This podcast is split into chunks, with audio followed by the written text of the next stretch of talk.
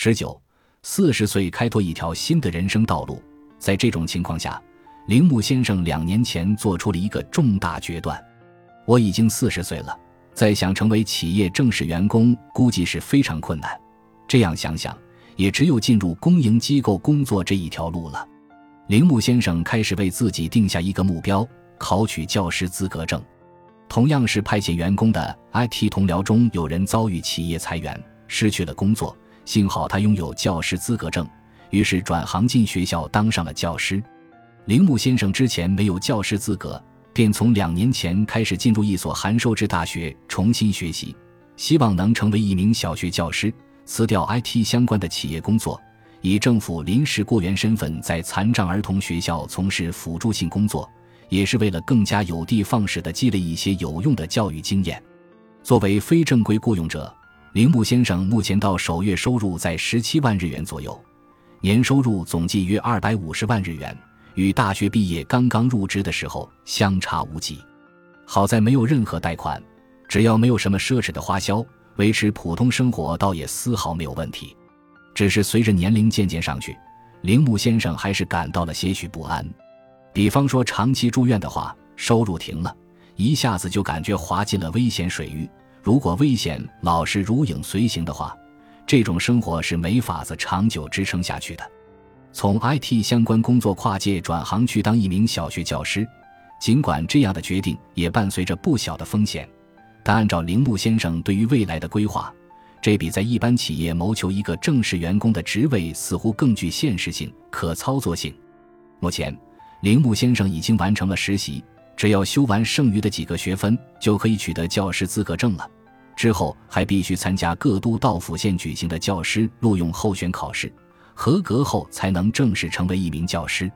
当然，最终仍像企业招聘一样，还是得面对大学毕业新生去和他们竞争。为此，铃木先生瞄准的是各个学校的扩大自主招聘，也就是所谓的临时招聘。随着日本的少子化趋势日益严峻，教师定编数也逐年削减，因此学校一般采取控制正式教师编制、扩大录用非定编教师的做法来应对教学一线的师资不足问题。现实情况是，像这样的临时招聘的教师需求仍有很大缺口，已成为各个教育机构的一个深刻问题。铃木先生认为，即使不能成为编制内的正式教师，但通过临时录用成为一名教师的可能性还是很高的，而且一边以临时录用教师的身份工作，一边继续谋求跻身正式编制，也不是绝无可能。铃木先生从之前在同一家派遣公司工作后来转行当教师的好友那里打听到了不少这方面的信息。不过，虽说临时录用的非定编教师很抢手，但和编制内的正式教师干着同样的工作。收入却比他们要低，这也是普遍情况。铃木先生对此已有心理准备，他仍选择转行当小学教师。的确，临时录用的教师和正规编制内的教师相比，待遇方面要差一些。跟企业略有不同的是，学校是有奖金的，虽然数额不多，而且还能享受劳保福利。所以，就目前来说，要想选一条生活安定有保障的职业道路。与其不停地在企业之间跳来跳去，还不如去当学校老师，这是最具有可操作性的。同样是非正规就业，公营机构肯定比企业好。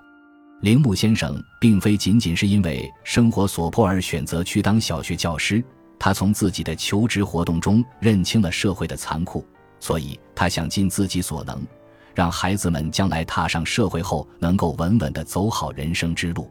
这世道。表面光鲜是无法生存的，我自己有过这样的经验教训，我可以把它教给孩子们。铃木先生能不能成为一名编制内的正式教师？或许他只能以临时录用的形式圆一个教师梦。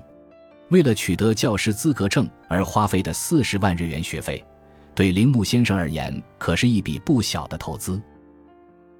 感谢您的收听，本集已经播讲完毕。喜欢请订阅专辑，关注主播主页，更多精彩内容等着你。